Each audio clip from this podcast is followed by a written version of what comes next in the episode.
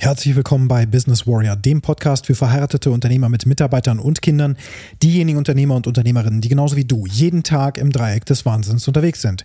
Und das heutige Thema lautet, wer genau ist eigentlich dein Avatar? Und was das bedeutet, wie du das definieren kannst, warum das wichtig ist, das erfährst du direkt nach dem Intro. Bis gleich.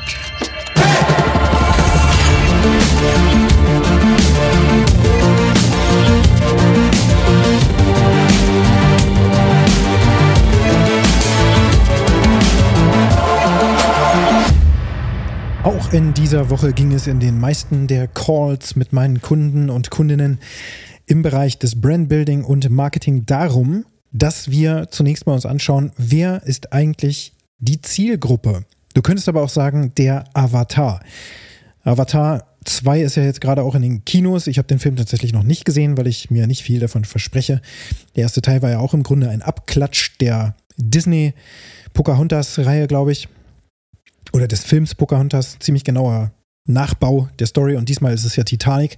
Also da wird einfach äh, bekanntes, gut funktionierendes, nochmal neue Gewänder gekippt und dann nochmal in den Markt rausgegeben und deswegen ja, äh, schaue ich mir das Ganze dann zu Hause im Heimkino an. Ist sowieso viel cooler. da stören dich die ganzen Leute drumherum nicht so wirklich. Ja, aber zurück zum Thema Avatar. Der Avatar ist im Grunde ein Abbild der Realität, also ein Platzhalter, wenn du so willst.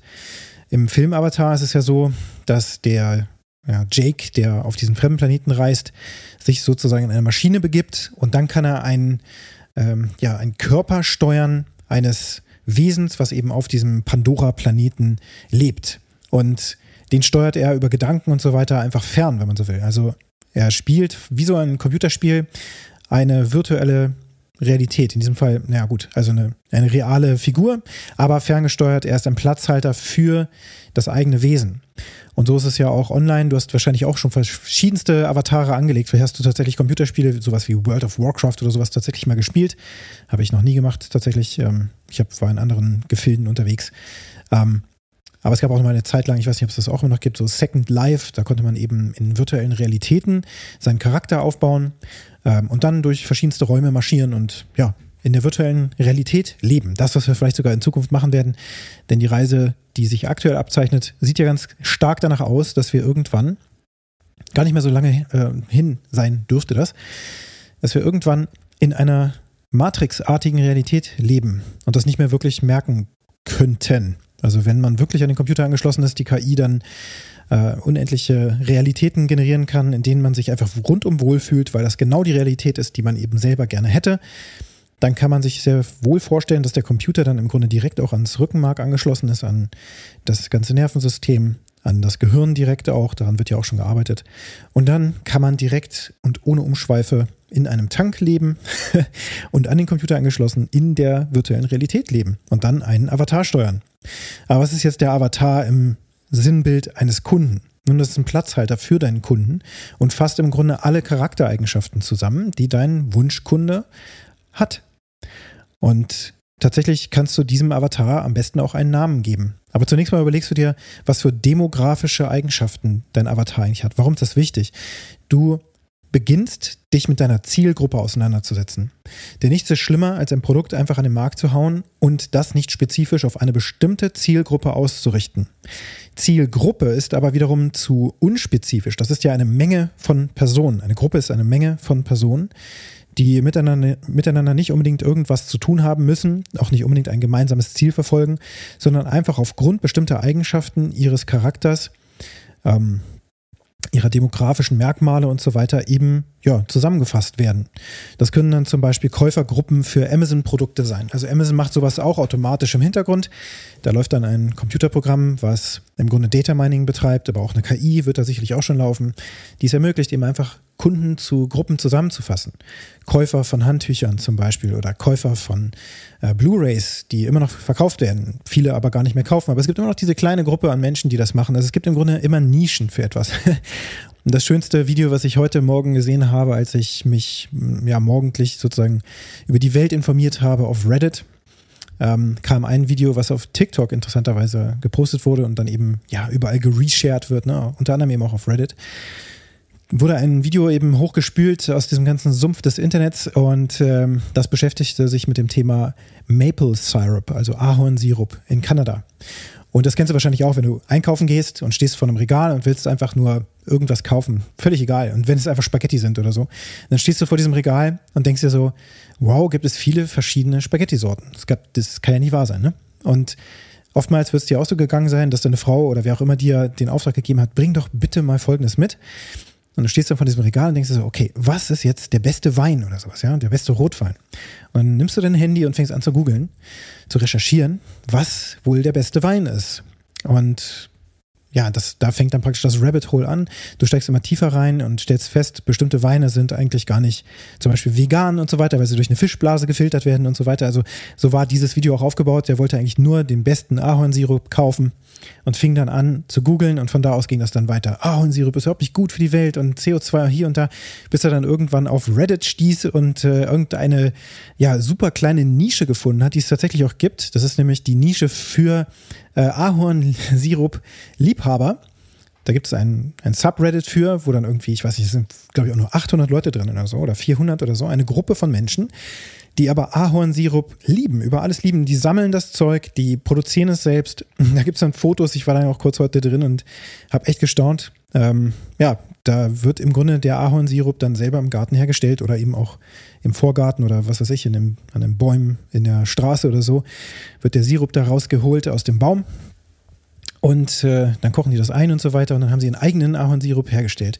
Ja, und dieser Mensch bei TikTok hat dann eben dieses ähm, Thema aufgegriffen, er wollte in den besten Ahornsirup, er ist bei Reddit gelandet, in dieser kleinen Nische und die haben ihn dann als einzige wirklich verstanden und die haben ihm dann den Tipp gegeben, was er eben kaufen sollte. Dann hat er diesen Maple Syrup gekauft und hat ihn gegessen und es war einfach nur wunderschön und hat sich wie zu Hause gefühlt. Auch diese Community war so richtig toll. Und darum geht es tatsächlich im Marketing, solche Communities zu gründen, auch zu finden. Das heißt, diesen großen, großen Wust an Menschen da draußen, Milliarden von Menschen auf diesem Planeten, alles potenzielle Kunden, in unterschiedlichen Altersstrukturen, also demografischen Merkmalen, Wohnorten, das ist auch ein demografisches Merkmal, etwas, was der Mensch sozusagen nicht im Charakter hat, sondern eben, wo sie wohnen, äh, wie alt sie sind, ähm, wo sie zur Arbeit gehen und solche Dinge.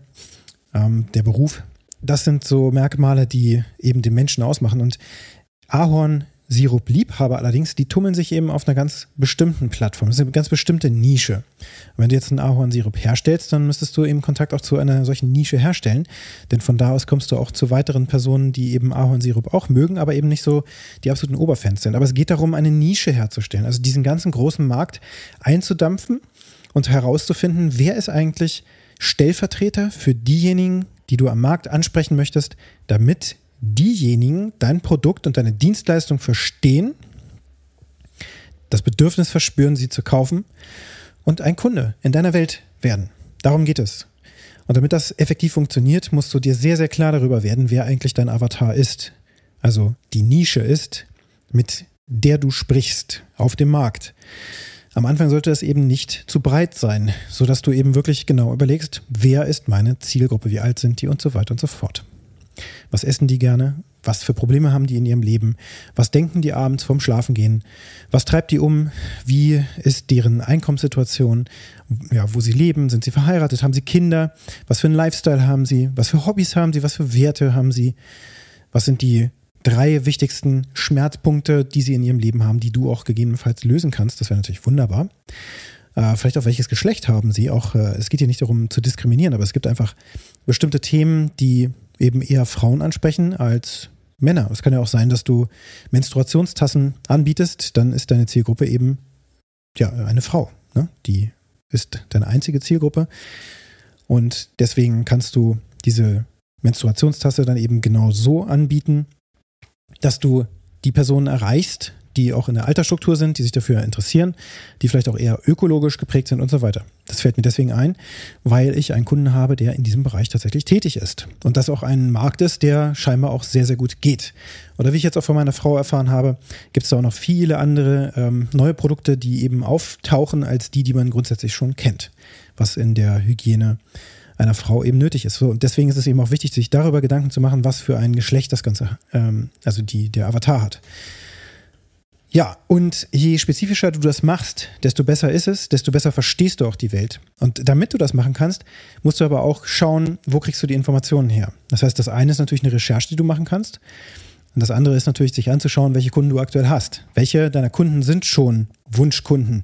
Welche deiner Kunden sind schon in der Nische? Welche Kunden haben dein Produkt, was du eben schon anbietest, jetzt vielleicht auch als erste Beta-Kunden gekauft, weil sie den Nutzen sehen?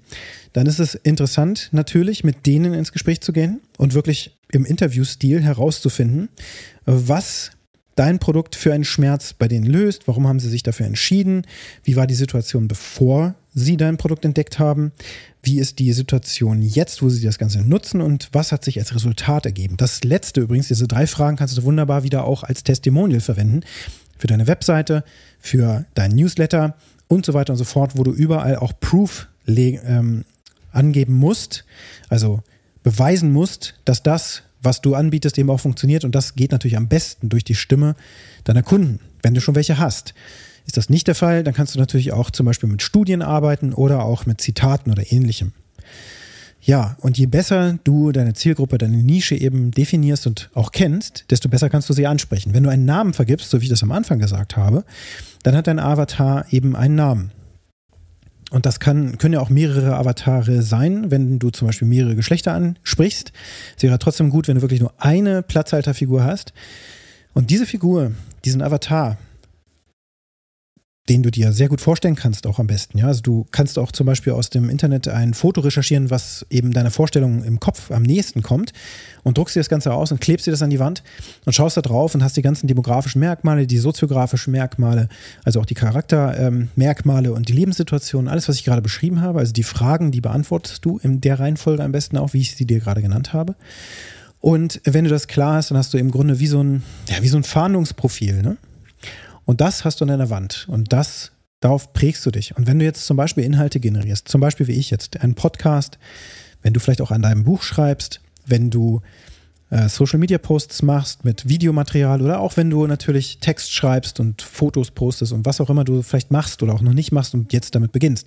In dem Moment, wo du das tust und wo du das, den Text schreibst, stellst du, dir, stellst du dir deinen Avatar vor und stellst dir vor, dass du persönlich zu diesem Menschen sprichst. Du sprichst genau zu diesem Menschen mit genau, du sprichst auch genau über den Schmerz des Menschen, weil du ihn verstehst, über die Lebenssituation dieses Menschen, weil du sie verstehst. Und dann wirst du merken, dass die andere Seite sich eben verstanden fühlt. Viele stellen dann fest, oh mein Gott, ähm, der, als ob der in meinem Kopf lebt, ja. Also woher kennt er mich so genau?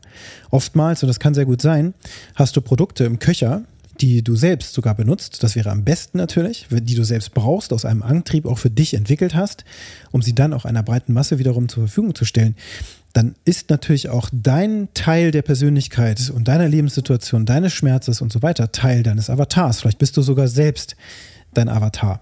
Auch das ist nicht unbedingt ungewöhnlich. Also am Ende des Tages hast du genau eine Person, die einen Namen hat, die auch ein Foto hat, PS übrigens, um ein Foto zu generieren, was du nicht einfach recherchierst, was dann doch so ähnlich aussieht wie vielleicht ähm, irgendein äh, Star oder sowas aus Hollywood. Da kannst du auf die Seite gehen, This person does not exist. Und da kriegst du KI-generierte Bilder, immer wieder neue von Menschen, die es nicht gibt. Die aber dann irgendwann, also du musst ein paar Mal F5 drücken auf der Seite, wird das neu generiert. Irgendwann entspricht das vielleicht so ähnlich dem Bild, was du im Kopf hast von deinem Avatar, von dieser Frau, von der du sprichst oder an die du denkst, wenn du dein Produkt letzten Endes ähm, ja, dir vorstellst, dass du das an diese Frau richtest oder an diesen Mann richtest, dann hast du da eben dieses Foto und dieses Bild, kannst genau dich da reinversetzen und zu dieser Person eben eins zu eins sprechen.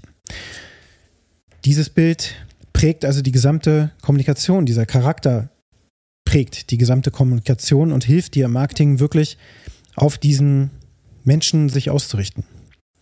Und da das dann entsprechend auch bei dir so erfolgt, wenn du das machst, wird deine Ansprache auch immer spezifischer, immer klarer werden und du wirst natürlich auch dann andere Menschen treffen und du kannst den Avatar natürlich weiter verfeinern.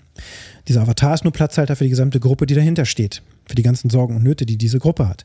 Des Weiteren hilft dir der Avatar auch dabei, dass du deine Anzeigenkampagnen, die du auf Google schaltest, auf Facebook, Instagram, TikTok und wo auch immer du Anzeigen schalten möchtest, auch auf Reddit zum Beispiel kann man Anzeigen schalten, ist durchaus anzuraten. Übrigens ist ein sehr starker Wachstumsmarkt mit noch günstigen ähm, Ad-Preisen. Da ist es so, dass du natürlich überall auch die demografischen Merkmale und so weiter einstellen kannst und auch solltest, damit deine Anzeige effektiv funktioniert. Da du dann eben schon weißt, dass dein Avatar in einer bestimmten Altersregion ist, äh, männlich, weiblich und so weiter, ähm, kannst du das targetieren und kannst das entsprechend einstellen und dann wird deine Anzeigenkampagne in den meisten Fällen spezifischer sehr viel besser funktionieren, weil du eben nicht an die breite Masse gehst, weil der Algorithmus nicht erstmal alles testen muss und es dann noch länger dauert und erstmal viel Geld verbrennst, sondern du weißt ja schon, dass du dich an bestimmte Personen richtest, die zum Beispiel im Bereich der Immobilienverwaltung und so weiter tätig sind oder sich dafür interessieren, vielleicht auch schon äh, gerade verheiratet sind oder ja, verlobt sind oder sowas.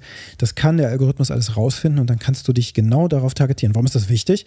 Naja, ich betreue zum Beispiel auch Hochzeitsfotografinnen, ähm, Menschen, die im Kreativumfeld unterwegs sind und die eben in bestimmten Situationen gebucht werden, zum Beispiel für eine Hochzeit.